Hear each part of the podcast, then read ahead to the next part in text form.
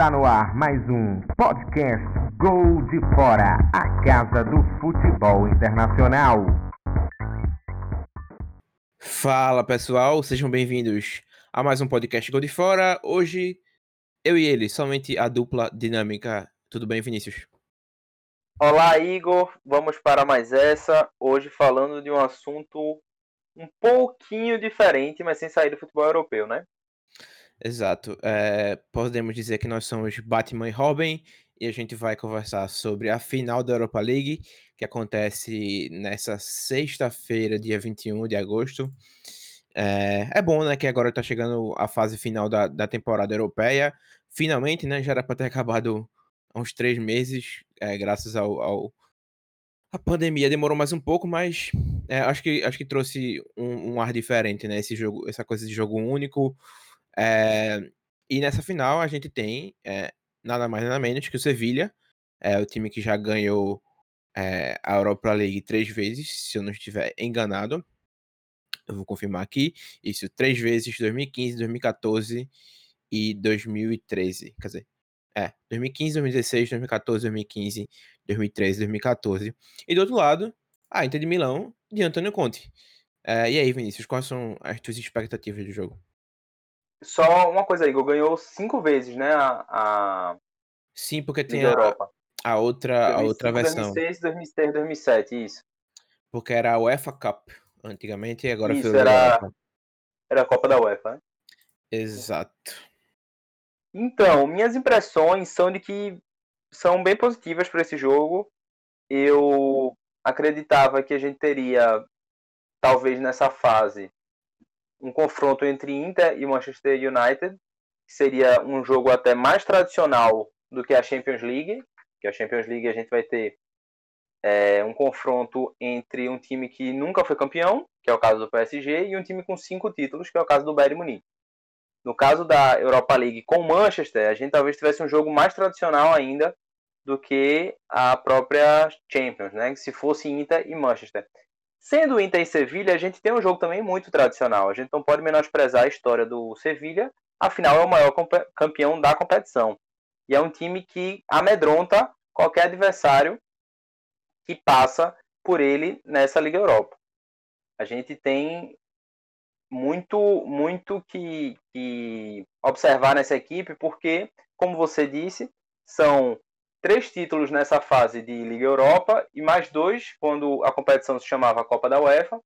E é um clube que, quando se trata dessa competição, realmente é de chegada, porque é, conseguiu eliminar equipes fortes, mesmo tendo começado mal nos seus dois últimos jogos, já nessa fase de super agosto que a gente chama, né, com jogos apenas de ida e um atrás do outro, tanto na Champions quanto na Europa League.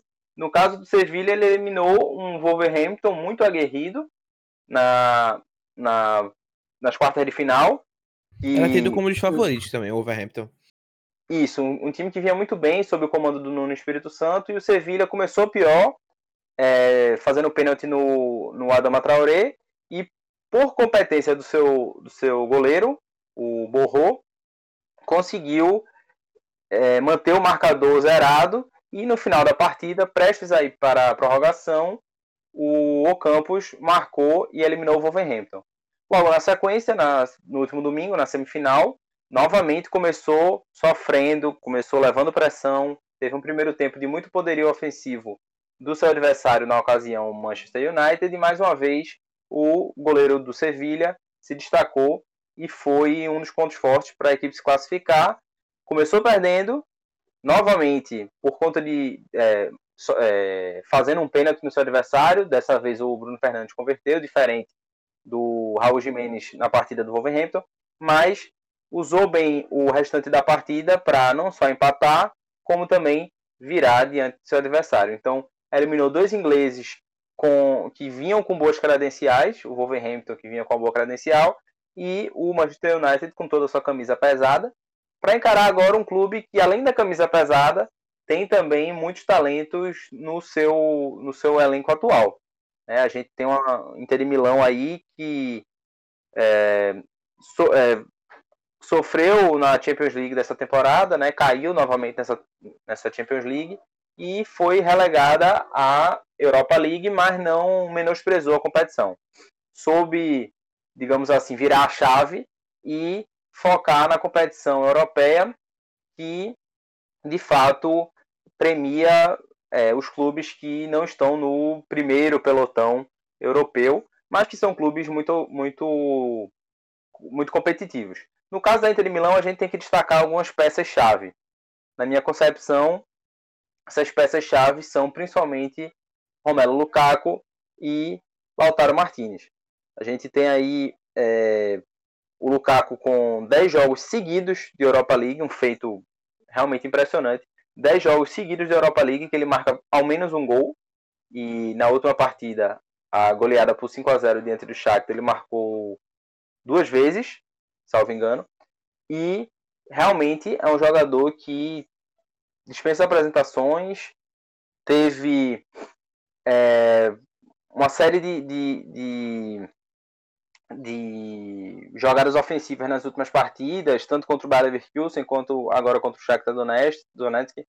Foi um jogador que soube se adaptar ao futebol italiano muito bem. O sucesso que lhe faltou no campeonato inglês ele conseguiu encontrar no, no futebol italiano e conseguiu encontrar um técnico que saiba explorar suas melhores qualidades, colocando ao lado dele um goleador nato também, que foi o Lautaro Martinez, que marcou é, duas vezes na partida de, de segunda-feira também, entre é, contra o Shakhtar também. Então, eu acredito que é um jogo que vamos ter assim duas equipes muito competitivas com uma certa dominância do lado ofensivo da Inter de Milão, que sem dúvida é melhor do que o do Sevilha, mas um time muito competitivo, muito coletivo do Sevilha e que vai saber explorar muito bem qualquer mínima falha que Inter Milão, Milão oferecer.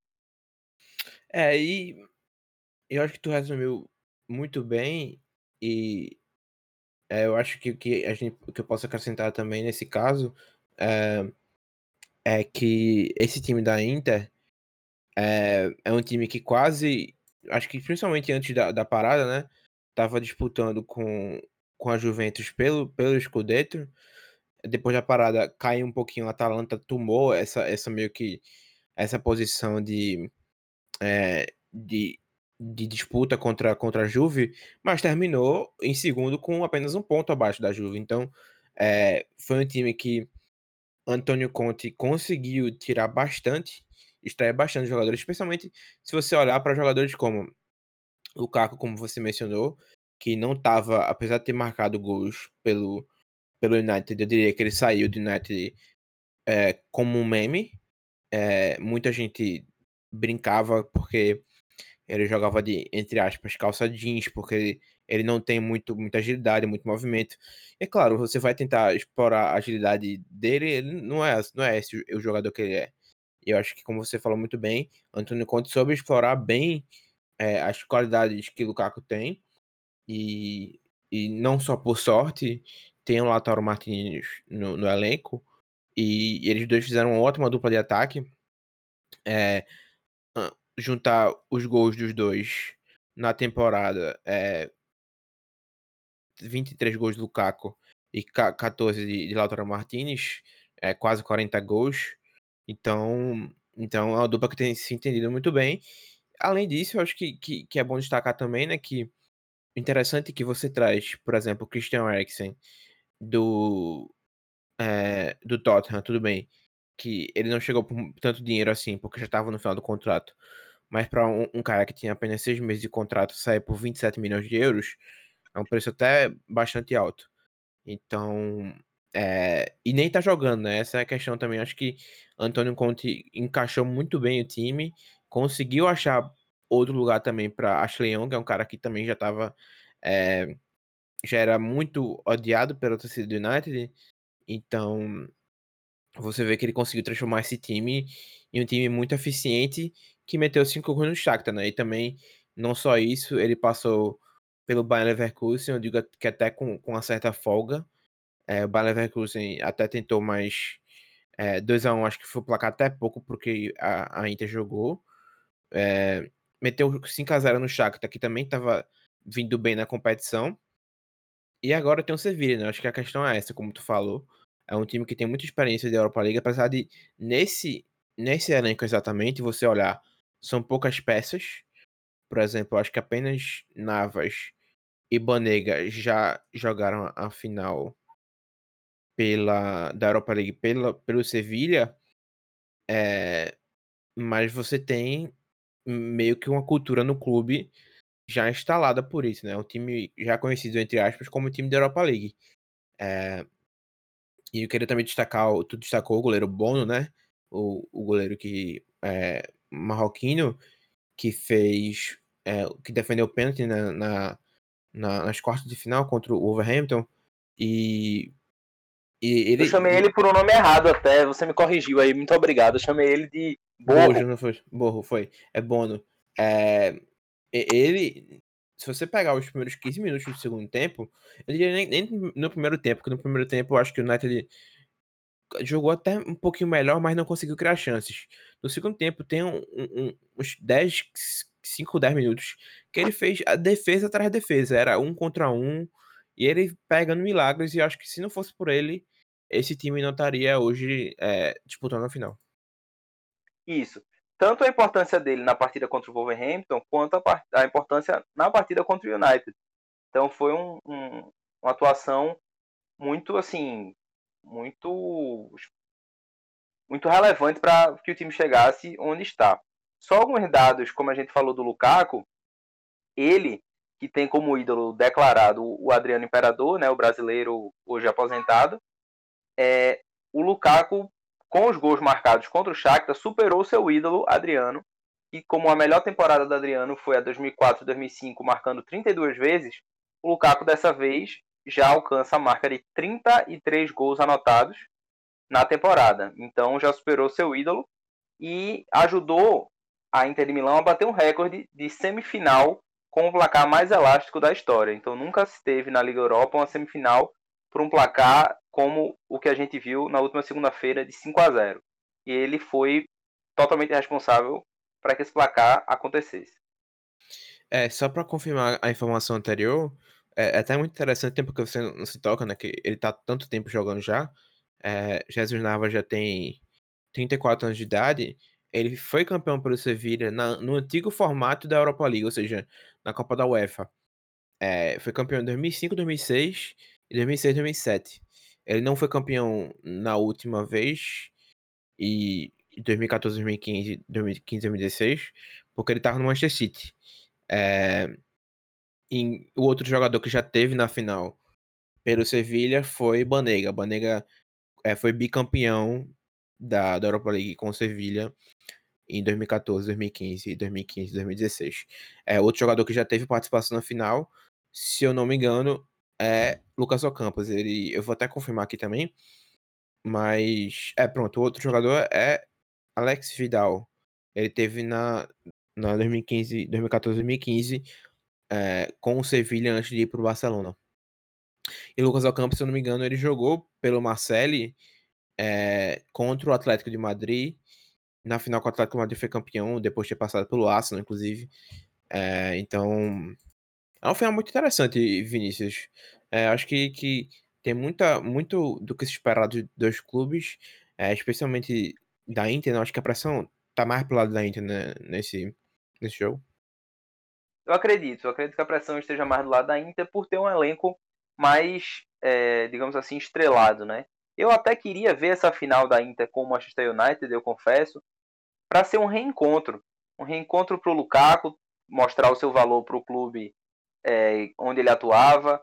Um reencontro até para o Ashley Young, o lateral que atua pela Inter de Milão.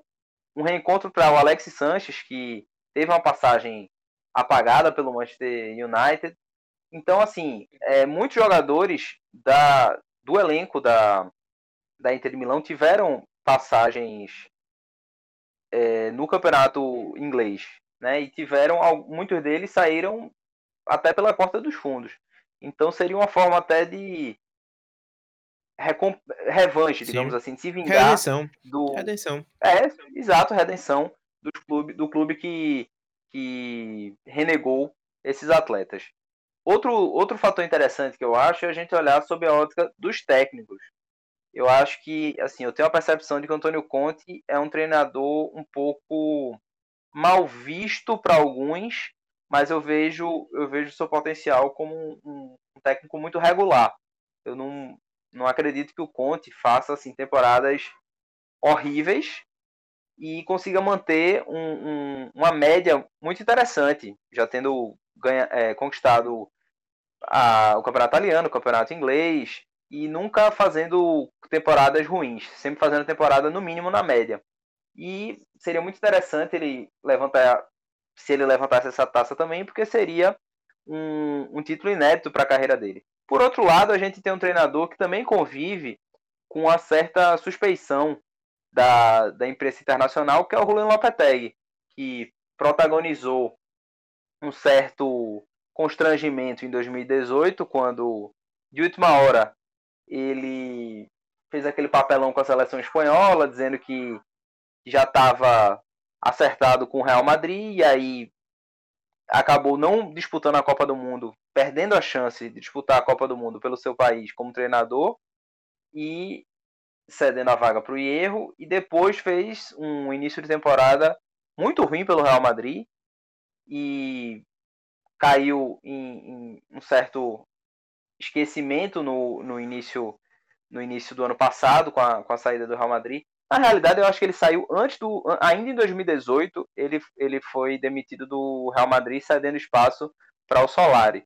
Então foi um treinador que ficou muito em baixa pelo, pelas decisões erradas que fez em 2018 e agora está provando seu valor estando na final da, da Liga Europa por um time que tem muitas vitórias nessa competição. Então eu acho que a palavra que pode definir essa partida é redenção para muita gente, como você muito bem, bem disse. Redenção para Lukaku, que é um jogador que vive talvez a melhor temporada de sua carreira. É, redenção para os treinadores e redenção talvez até para uma temporada que se esperava mais dessas duas equipes conseguirem levantar uma taça. Né? Uma delas só vai conseguir, mas aquela que levantar certamente vai ter um, um final de temporada coroado porque é o segundo, mais, o segundo título mais importante da Europa. É, eu acho que se você olhar pelo lado, por exemplo, da, da questão de investimento, é, o, o, é bem equiparado, na verdade, né? Porque você olha para o lado do, do Sevilha, é, você vê que eles trouxeram muito, muitos jogadores, claro, também tiveram que vender, né? É, venderam bastante também, tem inclusive a venda do Ben Yedder, que foi para o Mônaco por 50 milhões, Luiz Muriel, que foi para a Atalanta por 20, Sarabia, que foi para o Paris Saint-Germain também por 20, é, mas também tem um investimento, né, por outro lado, eles trouxeram jogadores que são partes muito importantes do time hoje, é, o Jules Condé é o zagueiro francês que veio da Ligue 1 por 25 milhões de euros, é, e o zagueiro Diego Carlos, brasileiro de 26 anos, que tem meio que despontado, né? Eles compraram ele por, por 15 milhões de euros, hoje o valor dele de mercado já é 50 milhões. Então é um time que sabe fazer muito bem essa montagem de elenco. É, pelo lado da Inter são menos compras, mas são compras de mais expressão, como Romelu Lukaku, Christian Eriksen. Então é um investimento muito alto da Inter, né, que tem um, um, investidor chinês, tem um presidente chinês cheio da grana, é até jovem, né, bem participativo do, da, da Inter, vive nas redes sociais do, do clube. É, é um confronto muito interessante, mas eu, acho, eu concordo contigo, Vini. Eu acho que o, o preso e a pressão está muito para cima de, de Antônio Conte. É, o Sevilla talvez seja mais franco atirador nesse caso. Isso. Apesar de ter muito mais tradição na competição, Uhum. O Sevilha acaba entrando um pouco como, como franco atirador, realmente. A Inter de Milão já levantou a taça, mas no tempo que não se chamava Liga Europa, né? Se chamava ainda Exato. Copa da UEFA. É, nos anos 90. 90, se eu não me engano. Isso, Isso década 90. E aí, para a Inter de Milão, existe essa pressão, de fato, pela, pelo investimento, como você muito bem uhum. explicou, uhum e por ser um clube de muita tradição e por não levantar uma taça desde a temporada 2011-2012, quando levantou uhum. a Copa da Itália. Então, pesam todos esses fatores pro lado da Inter de Milão. Mas eu acredito que o jogo por si só tende a ser muito muito disputado por tudo isso que a gente já falou e também por serem duas equipes de muita experiência. Apesar de você ter é, jogadores, de certa forma, ainda jovens na equipe do. Nas uhum. duas equipes, com jogadores mais experientes, eu acredito, do lado da Inter Milão, você uhum. tem é, jogadores também de muita. de muito histórico no, no elenco do Sevilha. Você já citou alguns deles, né? O Ever Banega, o Jesus Navas. Então eu acredito que a partida como um todo tende a, a premiar quem assiste, porque de fato são as duas equipes que mais mereceram e que devem fazer a melhor partida da competição. É, eu concordo. E é, ficar de olho em muitos jogadores, muitos jogadores promissores estão jogando, né? Acho que é bom ficar de olho nesse Diego Carlos, tem feito uma ótima temporada é, pelo Sevilha, é, 27 anos de idade, é um jogador que surgiu recentemente, né? Assim, despontou recentemente, antes jogava no Nantes. É, e o outro que, que, que, é interessante também ficar de olho é o Susso. Ele marcou o gol contra o United e é ex-Milan, né? Ex. É, jogava, jogava no Milan por um tempo, chegou, chegou recentemente no Sevilha. É, vai ser um, um, reencontro aí entre, entre rivais. É, mas eu acho que, que se a gente for para os palpites, Vini, a gente sabe que a gente não é muito bom nisso, mas é sempre bom brincar.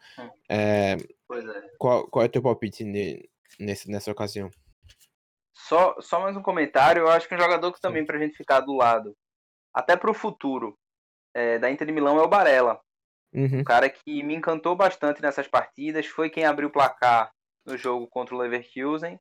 E também teve uma atuação muito interessante na partida de segunda-feira. E eu acredito do que... primeiro gol, né? Isso, deu assistência para o primeiro gol. Eu acredito que tem muito a acrescentar nessa, nessa equipe uhum. da, da Inter de Milão. Só tem 23 anos, então acho que tem muito a evoluir ainda na, na, pela equipe. Meu palpite uhum. seria, assim, eu acho que por tudo que mostrou e por todo o poderio ofensivo que impressionou todo mundo na segunda-feira, eu acredito que a Inter de Milão leva a taça. Eu acho que vai ser um jogo de não muitos gols, mas é, o, as chances que tiver, a Inter de Milão não vai deixar escapar. Você ter Romelo Lukaku com faro de gol apurado, com mais de 30, 30 gols marcados na temporada. Um Lautaro Martinez que tem atraído constantemente a atenção de outros clubes, como o próprio Barcelona, que recentemente já demonstrou um novo interesse no jogador. Então, acho que são atletas que têm muito, muito a amedrontar o time espanhol do Sevilha. Então, na minha concepção, a Inter de Milão vence, até por ter também no banco de reservas boas peças, caso queira trazer a campo. É o próprio Eriksen, que a gente citou aí na, no programa, uhum. é um jogador que é do banco de reservas da Inter de Milão e, com, na minha concepção, é uma reserva de luxo. É um jogador Sim. que, enquanto esteve no Tottenham, teve uma passagem muito, muito boa e que tem muito a acrescentar quando entra na Inter de Milão. Veja um caso do Alex Sanches, né, que é um jogador que não costuma ser titular, mas é um jogador que tem um talento é, reconhecido por muitos e que tende a acrescentar quando entra. Bom, meu palpite Sim. não vai ser tão ousado, acho que eu vou apostar num placar mais convencional de 2 a 1 para Inter de Milão. E se eu pudesse chutar aqui quem faria os gols, eu chutaria o Susso para o Sevilha e os dois da Inter de Milão, eu acredito que seriam um de Lukaku e o outro talvez de. Deixa eu pensar. O outro talvez do, do Lautaro, do Lautaro Martins. Certo. É, tô muito contigo nessa também. Eu acho que, que a Inter ganha 2 a 0 O sistema defensivo tem sido muito, muito bem montado por Antônio Conte. Acho que vai sair ileso dessa, dessa ocasião. Se é pra gente chutar também quem vão fazer os gols, eu acho que vai ter é, um gol do Lautaro e, e, um gol de Alexis Sanches que vai entrar no segundo tempo é, para marcar o gol aí, que tá acostumado a marcar em decisões, né? Marcou muito pelo Chile, muito pelo Arsenal também, até pelo Barcelona. É um cara que tem experiência demais e é muito habilidoso também. É, mais algo a acrescentar, amigo? Não, amigo, por mim, por mim é isto e muito satisfeito de podermos também comentar outros temas além da nossa querida Champions League. É sempre bom a Champions League, mas é sempre bom um pouquinho sair da Champions League também, né? Diversificar. Verdade. Então é isso, amigos. É, como vocês já sabem, escute a gente no Spotify, no Anchor FM, no Apple Podcasts e muito mais. Valeu, Vinícius. Um abraço e até a próxima. Valeu, Igor. Até a próxima.